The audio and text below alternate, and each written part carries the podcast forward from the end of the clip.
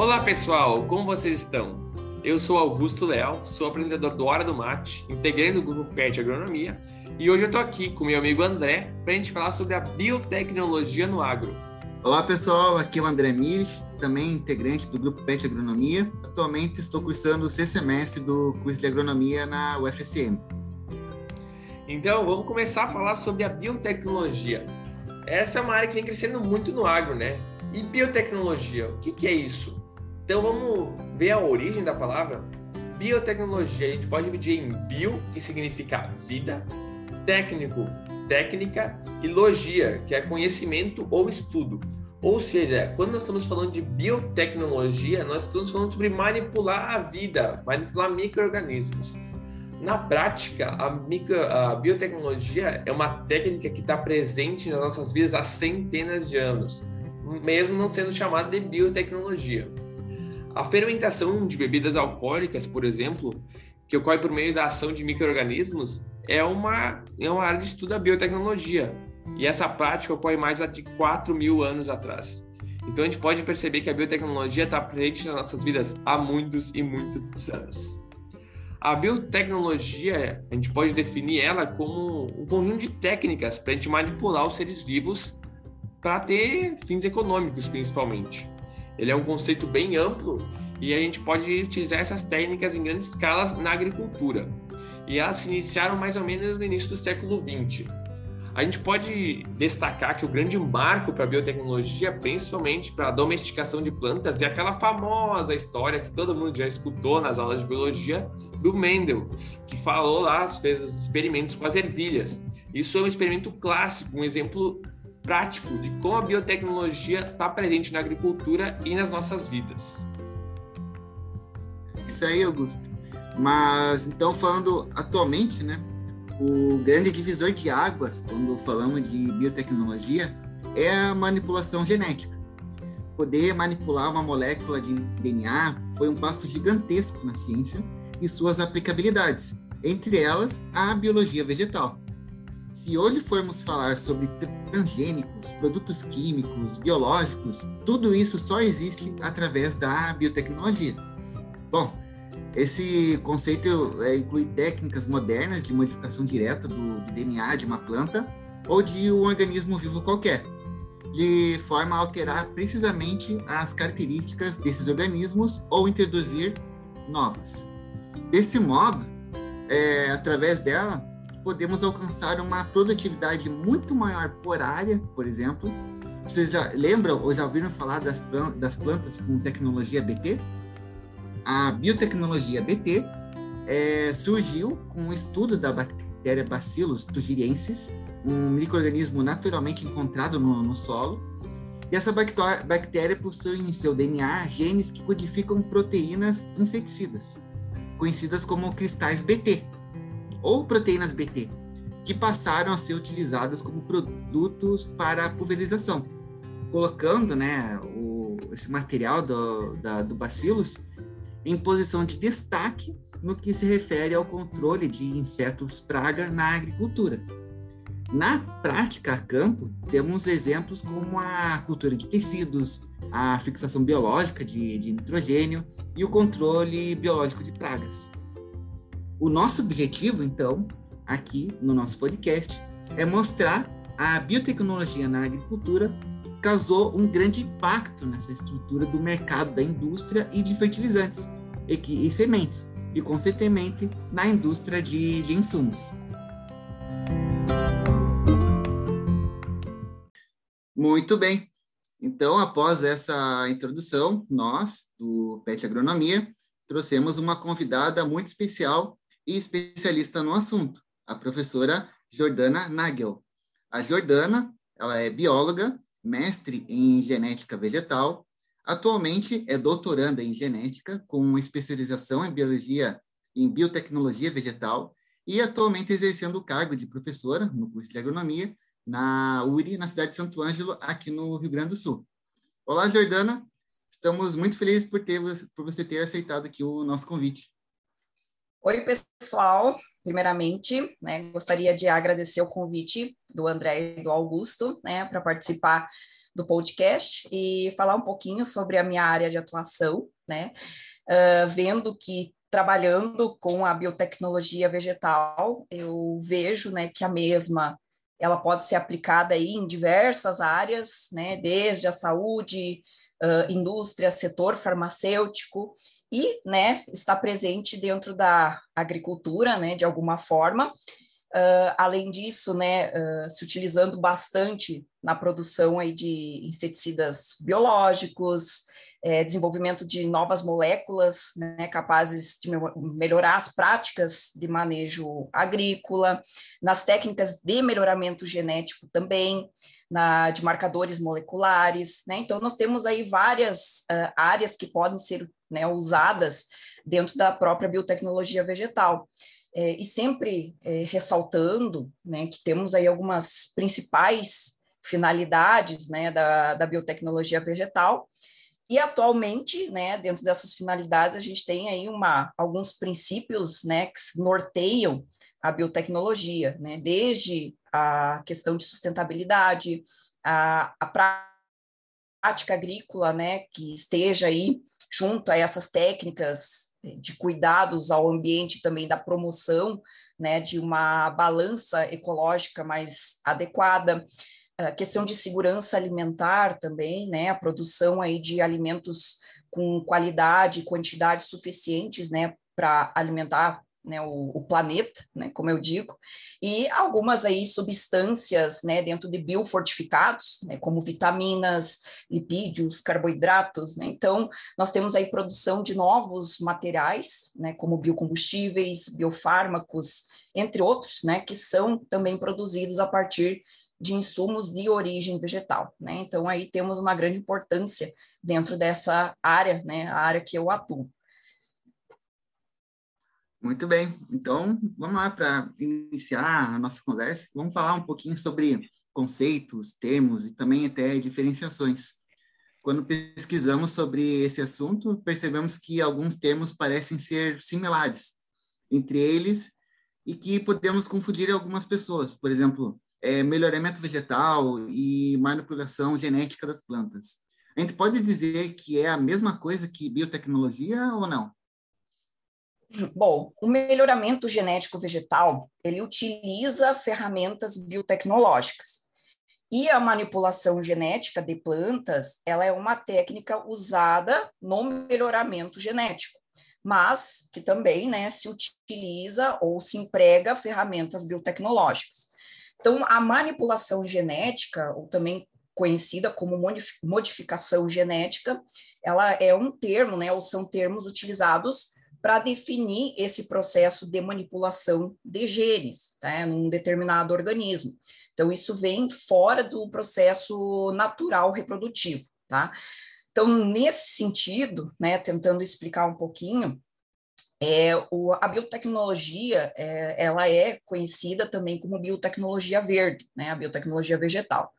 E ela, obviamente, vem auxiliando aí no desenvolvimento das tecnologias de melhoramento de plantas. Então, isso explora, em grande parte, né, o DNA para selecionar algumas características ou genes né, de interesse ou evitar outras que sejam indesejadas. Então, o melhoramento genético de planta é, de plantas, né, é uma ciência que tem principal, né, como objetivo aí é, aumentar a frequência de bons alelos, né, dentro dessas populações vegetais, para desenvolver então qualidades ou para adicionar características que vão desempenhar uma função benéfica à produção agrícola. E qual que seria, né, digamos assim, essa diferença entre genes e alelos, né? Estou citando aqui uns nomezinhos um pouquinho difíceis, né? Uh, o gene, ele é uma parte do DNA ou RNA que controla uma determinada característica, é, como, por exemplo, a cor da pele, a cor dos olhos, né, em nós humanos. Já o alelo, é, ele é uma variação específica de um determinado gene que vai determinar essa característica que irá se expressar nesse uh, indivíduo. Então, é isso tudo aí que engloba, né, principalmente a parte de melhoramento, e a gente se utiliza dessas ferramentas biotecnológicas para trabalhar dentro do melhoramento. Fica muito mais fácil quando a gente consegue entender as coisas, né, Jordana? Dividir bem. A... Uh, e acho Exatamente. importante tu falar um pouco sobre esse processo, como é que a gente vai fazendo esse processo de melhoramento dentro da biotecnologia. E dentro disso, acho que seria muito válido tu contar que tipo de pesquisa tu realiza no teu doutorado que tem a ver com a biotecnologia, para os nossos ouvintes saberem um pouco mais. Bom, então de forma assim, né, para explicar, é, a gente tem, né, hoje em dia, vários desafios, desafios, né? Então, a biotecnologia vegetal, ela utiliza várias ferramentas, tá? é, como, por exemplo, a cultura in vitro, a análise genômica ou genética e a manipulação genética, né? É, digamos assim, dividida nesses três eixos de forma geral. Uh, a gente tem muitas possibilidades de aplicação da cultura uh, de plantas in vitro na biotecnologia. Uh, por exemplo, né, utilizar ensaios de transformação genética, geralmente são realizados com esse tipo de cultura, isso permite selecionar células ou plantas transformadas, eh, eliminar tecidos não transgênicos, né? Então, condições adequadas, regenerar as plantas transgênicas. Uh, o material vegetal produzido por meio de cultivo in vitro ele pode ser utilizado também né, como modelo para transformação e melhoramento genético de plantas. Então, algumas vantagens e também potencialidades de cultivar material vegetal in vitro, é, principalmente aí, é propagar essas plantas é, de qualidade em grande escala. É, além disso, facilitar transporte né, dessas plantas obtidas, né, sem risco de introduzir doenças no local de destino. Também, né, além disso, a gente consegue controlar as condições de, de crescimento e o tempo de desenvolvimento do material manipulado, tá? A gente então consegue plantas padronizadas e isso oferece um maior controle de respostas fisiológicas. Uh, há outros né, exemplos, seria recuperar espécies de plantas em vias de extinção, né, ou regenerar indivíduos resultantes de cruzamentos com pouca viabilidade. Né? Então, a gente também consegue, por exemplo, selecionar plantas para melhoramento genético, criar variedades genéticas né, para obter indivíduos resistentes a fatores é, como estresses ou características melhoradas, né, aumento de produção, é, resistência a fungos e bactérias. Ah, então, nesse sentido, né, ah, partindo para outro viés, nós temos também né, a, a questão de análises genéticas. Então, aqui, nesse, nesse caso, a gente pode utilizar marcadores moleculares, né, por exemplo. Os marcadores moleculares, né, eles funcionam como marcas digitais, então, uh, Aqui a gente utiliza muito, né, esse tipo de marcador, né, para diferenciar indivíduos. Então, a utilização deles em programas de melhoramento genético de plantas é importante, né, é uma ferramenta importante também para a obtenção mais rápida e eficiente de plantas com vantagens para a produção agrícola, tá? Por exemplo, Uh, a escolha do marcador, né, uh, que vai ser empregado, por exemplo, ele depende muito de qual resultado se espera da espécie que está em estudo. Então, por isso é bastante importante identificar as características de interesse, estabelecer objetivos na utilização em programas de melhoramento ou até mesmo conservação, mas, né, de forma geral, os marcadores moleculares, eles podem ser utilizados em várias áreas, né, dentro. Uh, em algumas delas, né, eu cito como exemplos, uh, exemplo, exemplos, né, o, a caracterização de germoplasma. Então, nesse caso aqui, a gente consegue é, auxiliar na identificação de variedades, né, ou variações é, genômicas dentro de um, um, grupo de plantas, né? Então, aqui a gente tem como objetivo principal selecionar uma característica específica, é, estudos de diversidade e pureza genética, é, que são importantes para avalia a avaliação de variabilidade genética entre indivíduos da mesma espécie, é, teste de paternidade, seleção de genitores, então, a gente tem uma, é, consegue identificar ou selecionar indivíduos, é, seleção também para resistência a patógenos, então a gente consegue também fazer identificação de indivíduos que possuem né, sequências genéticas ou genes que garantem a resistência para determinadas doenças. Né? Além disso, a gente consegue fazer associação é, com características quantitativas. Então, nesse caso aqui, a gente tem a identificação de genes responsáveis por certas características quantitativas, né? lembrando que a grande maioria das características quantitativas são aquelas características agronômicas, né? então elas são governadas por vários genes. Uh, além disso, conseguimos, através de marcadores, é, trabalhar com seleção assistida. Então, a seleção assistida é para seleção de características de interesse agronômico, sejam quantitativas ou uh, qualitativas, né, por poucos ou muitos genes, então, com base especificamente em marcadores moleculares. E nós temos também o que a gente chama uh, de fingerprinting, né? Então, que a gente também consegue trabalhar, né, a identidade genética de uma variedade ou cultivar, né, que é desenvolvida, e isso também garante, por exemplo, a proteção da propriedade intelectual ou também do direito autoral. Bom, para análises genéticas, né, quando a gente trabalha com vegetal, nós podemos utilizar duas fontes de material genético, seja o núcleo, né, o, o material é, nuclear, o DNA nuclear, ou também de duas organelas celulares, que são os cloroplastos e as mitocôndrias, tá? Uh, existe uma diferença entre marcadores de DNA nuclear, tá? Que são herdados tanto da semente quanto do pólen, e o DNA plastidial, ou também conhecido como cpDNA, ele é herdado, então, é, por via materna, né, nas angiospermas, com algumas exceções, e a gente tem aí um grande número de estudos genéticos empregando marcadores moleculares baseados em DNA, isso vem aumentando, né, é, com o passar dos anos, principalmente com o objetivo da, de caracterizar coleções de germoplasma, acessar padrões de diversidade genética, né, caracterizar também, por exemplo, traços genômicos, né. Então, assim, né, para dar um exemplo, dentro da minha pesquisa de doutorado, é, eu desenvolvi marcadores plastidiais para a espécie, né, a Caria illinoinensis, que popularmente é conhecida como Nogueira pecan, ou Nós pecan, e por que que né, prospectar ou desenvolver marcadores plastidiais para análises genéticas. Então, o genoma do cloroplasto, ele difere do genoma nuclear, tá? Por ser um genoma haploide não recombinante. Então, isso se torna uma ferramenta bastante útil para estudos uh, evolutivos, ecológicos, para medir padrões uniparentais de fluxo gênico, né, dentro das populações, e a gente consegue, então, distinguir táxons, e, uh, também distinguir essas cultivares filogeneticamente, né, no caso aqui que eu estudei, que, que é a, a Nogueira Pecan.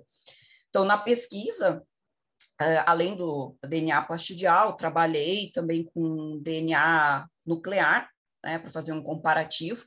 Então, o trabalho em si, né, de forma geral, ele se baseou na caracterização genético-molecular das cultivares de Nogueira Pecan, né, que são plantadas aqui no estado do Rio Grande do Sul, utilizando marcadores moleculares. Então, a gente conseguiu mostrar aí a diferença é, entre essas cultivares, então a gente viu padrões alélicos diferentes né, entre as cultivares, e isso pode ser utilizado como exemplo né, uh, em código de, de barras genéticos né, para identificação é, dessas plantas, e entre as aplicações disso, geralmente, né, a gente tem uma estratégia aí que vai desde o melhoramento genético até a certificação desses produtos comercializados pelos pomares ou também pelos viveiros, né? Então, é, de forma geral, nós trabalhamos aí, né? Estou explicando a vocês a parte de cultura in vitro, a parte é, também da utilização de marcadores moleculares, e nós temos, além disso, né, a manipulação genética, ou também conhecida como modificação genética, né, que é uma outra ferramenta utilizada dentro da biotecnologia. a manipulação genética, em termos gerais, é um processo de manipulação é, dos genes de um organismo, então fora do processo normal reprodutivo desse indivíduo, e aqui envolve frequentemente né, o, o isolamento, a manipulação, a introdução de DNA num ser vivo, né, em uma determinada espécie. Geralmente, então, para expressar um determinado gene de interesse. Então, nesse sentido, nós temos os transgênicos, né? Os transgênicos é, são aqueles que tiveram a inserção do DNA de algum outro ser, né, de espécie diferente. E, por outro lado, nós temos os OGMs, que são os organismos geneticamente modificados, que são espécies que tiveram é, o seu genoma alterado em laboratório, mas sem a necessidade de receber o material genético de fora. Então, por isso eu sempre deixo bem claro aqui, né, para os meus alunos, esses dois conceitos. O transgênico, ele é um tipo de organismo geneticamente modificado, um OGM, mas nem todo OGM é um transgênico. Eu, eu lembrei também de mais um termo, epigenética. Tem a ver tudo isso com o que você também acabou de comentar para nós? Exatamente. Eu acho muito legal essa discussão, e sempre que a gente está falando sobre biotecnologia, transgênicos e modificação genética, a gente sempre fica aquela questão, né? Se fala muito sobre isso, sobre a ética dessa questão. Talvez não sobre plantas, mas quando a gente está falando sobre uh, animais, até sobre nós, a gente tem muita aquela questão sobre o que, que se pode fazer o que, que se não pode. Eu acho que tu podia falar um pouco para nós quais são as regras que existem hoje para a gente trabalhar com a biotecnologia, com essas modificações genéticas. E nesse mesmo quesito, falando sobre as regras que nós temos aqui no país, tu acha que o governo em si, as instituições, a gente tem incentivos para o bom desenvolvimento da biotecnologia no Brasil, Jordana? Bom, a biotecnologia ela é uma atividade econômica é, essencialmente baseada uh, em uma certa interdependência de algumas esferas, né, que entra tanto o mercado, a ciência e o próprio Estado.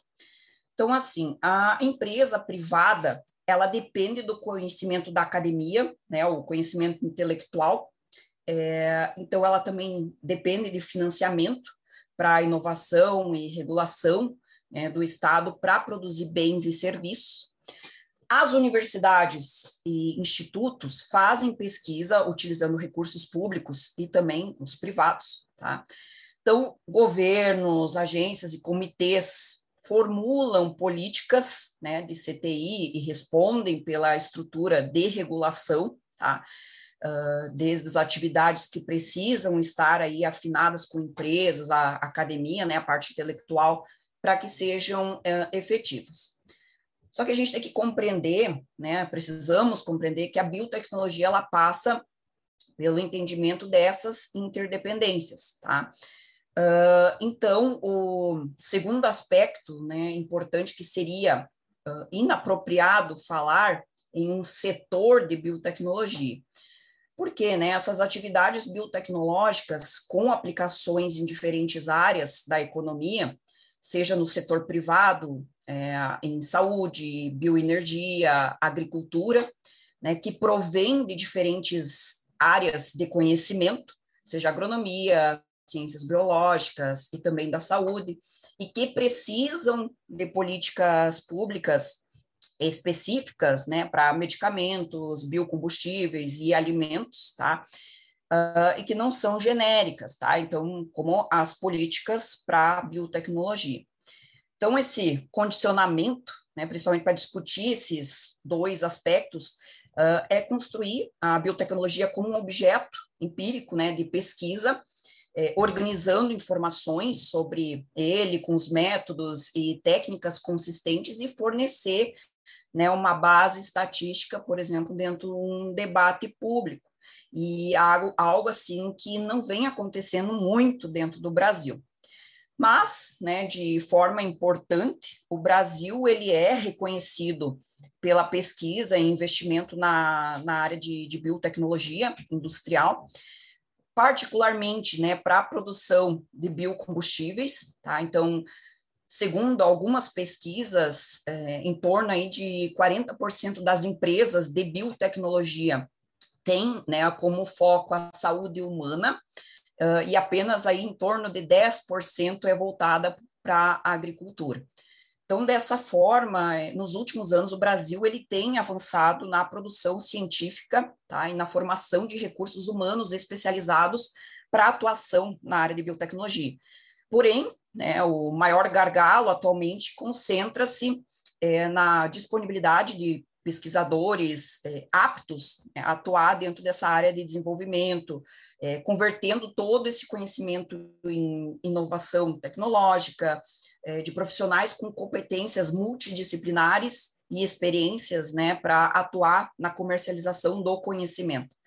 Uh, então, a gente precisa identificar, né, de certa forma, uma, a gente consegue identificar uma desconexão né, entre esses avanços em ciência e tecnologia e a inovação no setor privado de biotecnologia.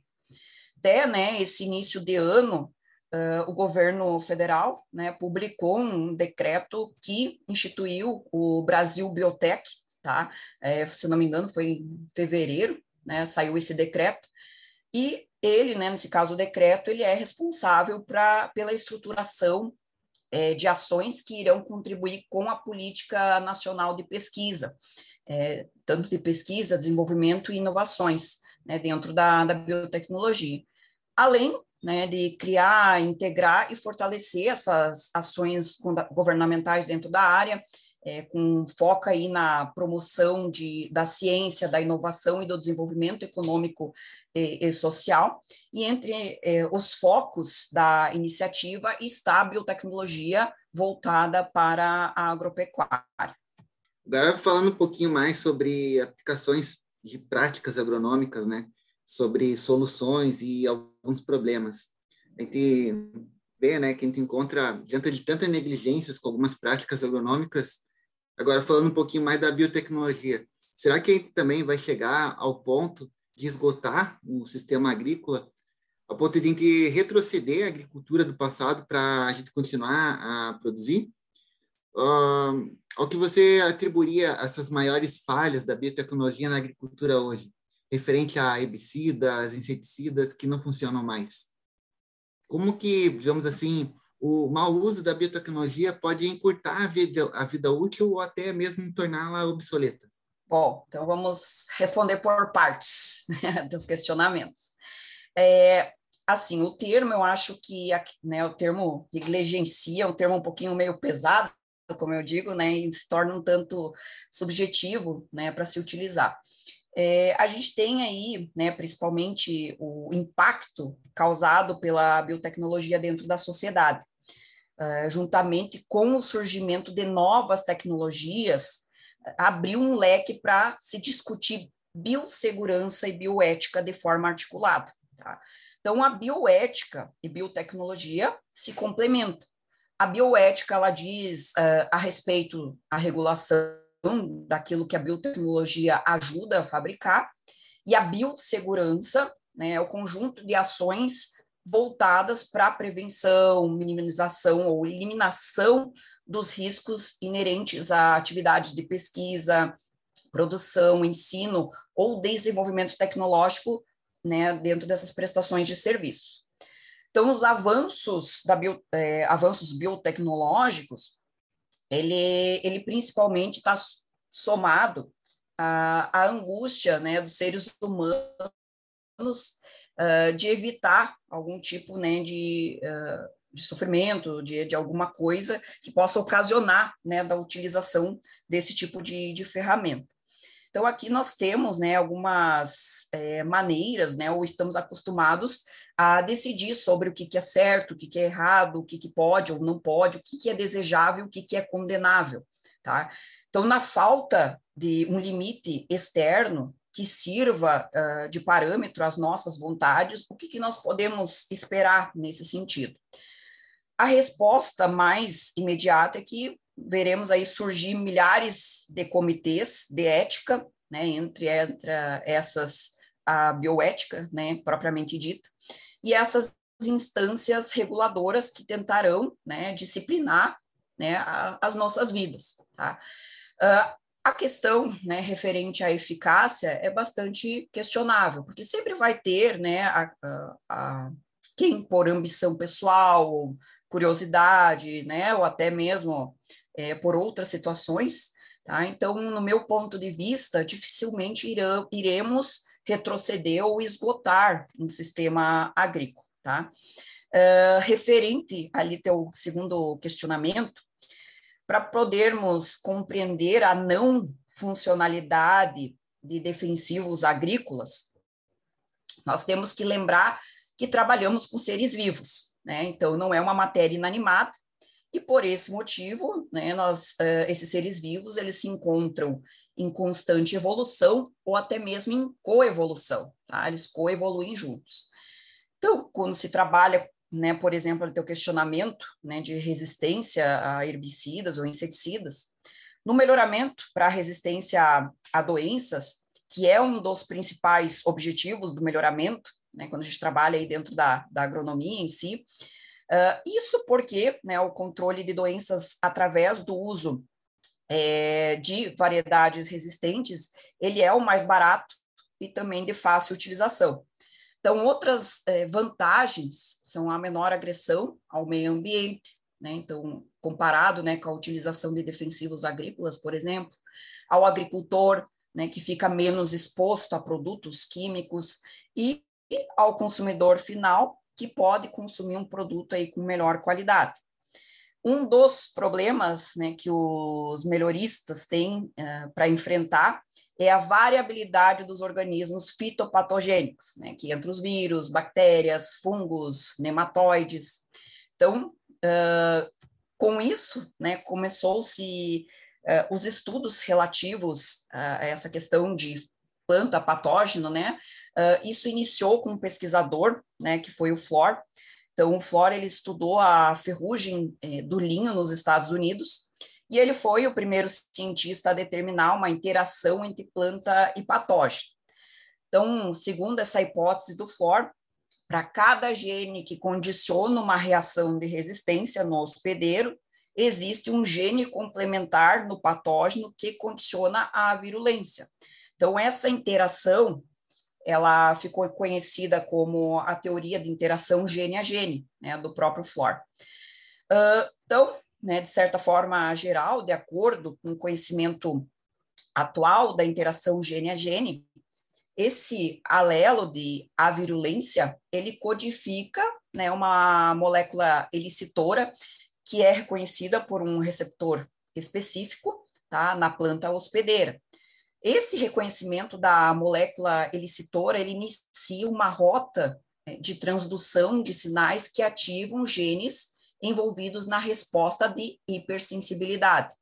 Então, por outro lado, se o patógeno ele não possuir o gene da virulência, esse não será, então, reconhecido pelo hospedeiro, resultando em interação compatível ou suscetibilidade, que a gente fala também.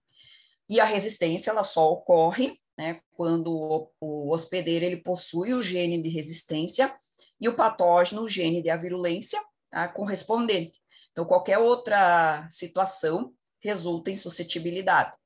Então, a gente utiliza muito, né, quando a gente trabalha uh, essa questão, o termo raça fisiológica, né, para descrever os patógenos da mesma espécie, né, morfologicamente semelhantes ou com mesma virulência.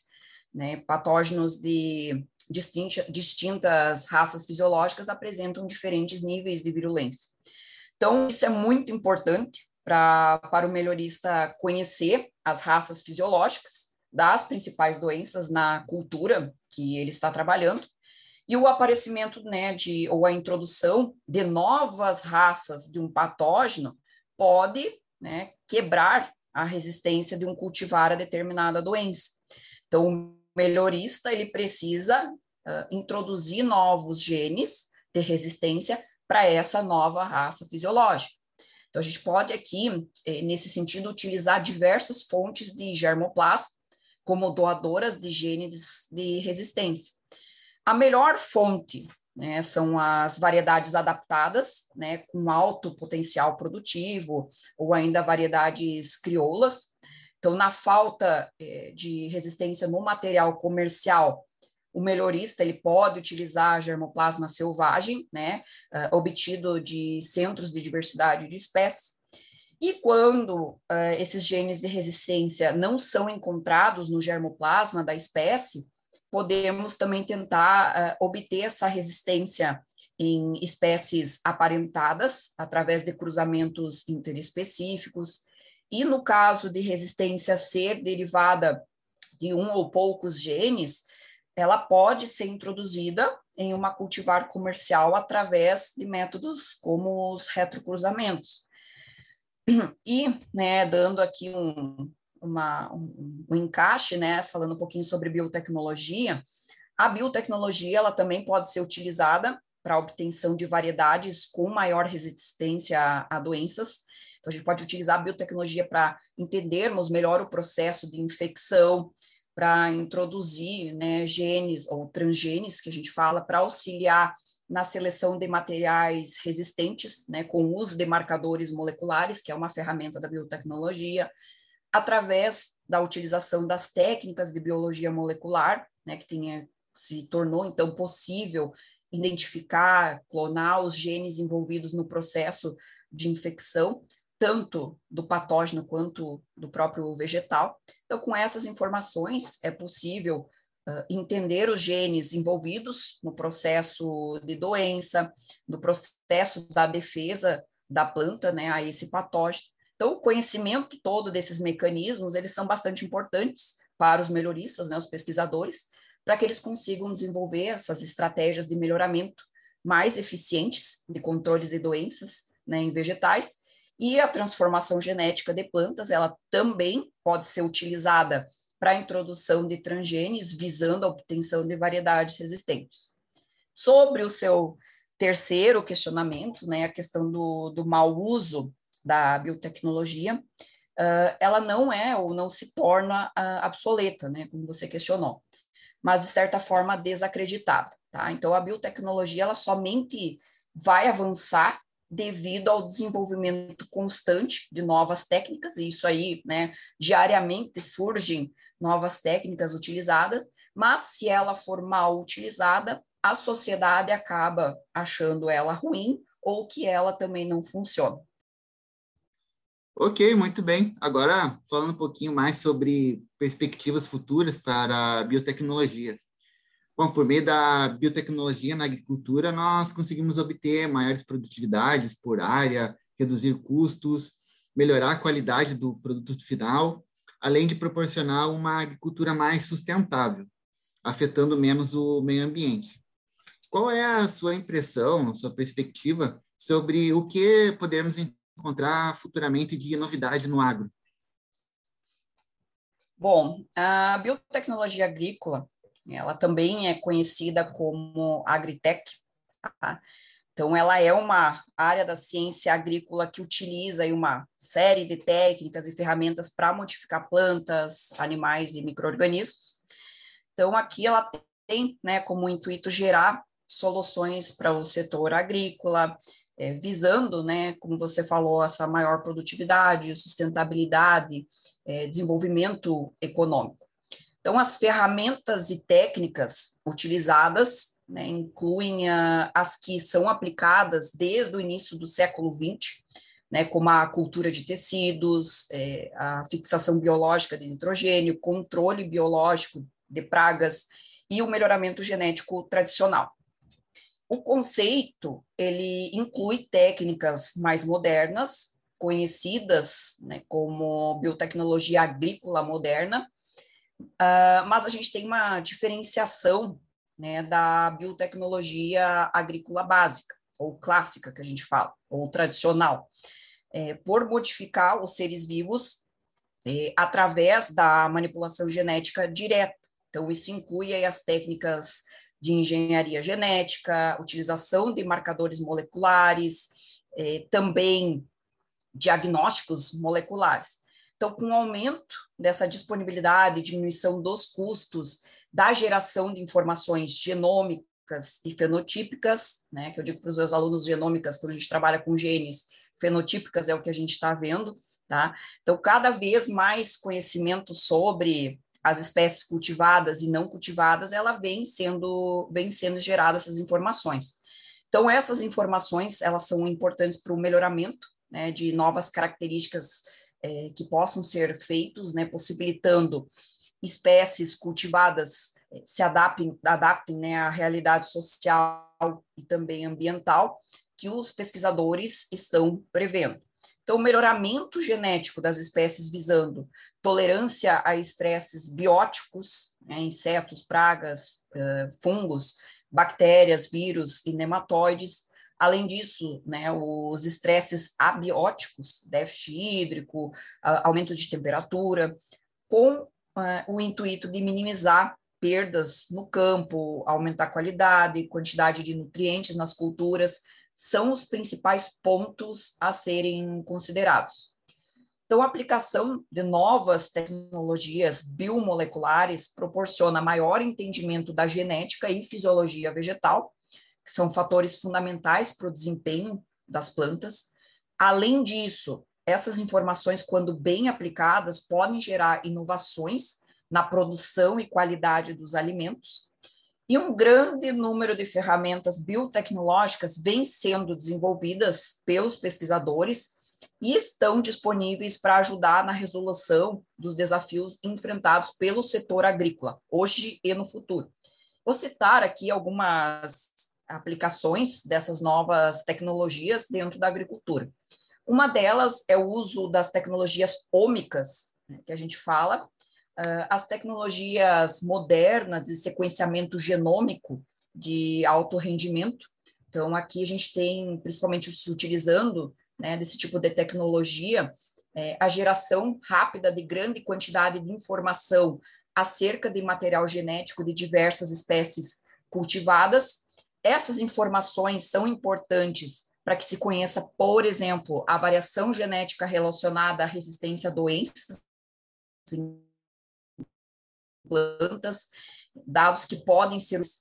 É, outra seria a edição gênica, então, a descoberta uh, e aplicação de enzimas capazes de fazer modificações no genoma de forma direcionada, uh, o que abre a possibilidade para um, universo de modificações genéticas, uh, que podem né, ser exploradas para o melhoramento genético. Então, desde 2013, a tecnologia chamada CRISPR-Cas né, ela tem sido amplamente disseminada né, na utilização dos, dentro dos vegetais, e, e o processo de edição gênica pode introduzir diferentes mudanças no genoma, como mutações, deleções, inserções de fragmentos de DNA. Então, o melhoramento de cultivares visando aumento de performance, qualidade na produção, pode acontecer, por exemplo, através da desativação de genes que geram efeitos é, genes que geram aí efeitos uh, indesejáveis, por exemplo, ou modificações dentro de regiões regulatórias que controlam quando e como será a expressão desses genes. Uma outra aplicação seria a inserção de transgenes e clusters gênicos sintéticos, que a gente fala também. É, o processo de transformação genética é, no qual o material genético é introduzido e integrado ao genoma vegetal de forma herdável, ele foi essencial aí para o desenvolvimento uh, de organismos geneticamente modificados, que hoje né, fazem parte do nosso dia a dia. Então, através da introdução de genes únicos ou múltiplos, né, que a gente chama de clusters gênicos sintéticos, é possível modificar um fenótipo, né, ou introduzir as sequências de, de DNA que causem o silenciamento de genes endógenos. Então, os organismos transgênicos mais conhecidos são aqueles que possuem os genes de uma bactéria do solo, chamada Bacillus thuringiensis, que é a BT, que confere à planta resistência a determinados insetos. Uh, temos né, novos métodos de transformação genética, então, a geração de plantas transformadas uh, ainda é uma etapa crítica dentro do processo de transformação de plantas. Algumas espécies apresentam dificuldade eh, durante a captação e inserção do material genético estranho eh, dentro do próprio genoma, então isso de certa forma é uma dificuldade em regenerar ou formar uma planta inteira uh, após a inserção de um transgene. Então, muitas espécies, a geração de plantas transgênicas, ela é bem limitada pela etapa de regeneração. Muitas pesquisas estão direcionadas para aumentar o número de espécies que podem ser transformadas e também referente à eficiência de transformação dessas espécies.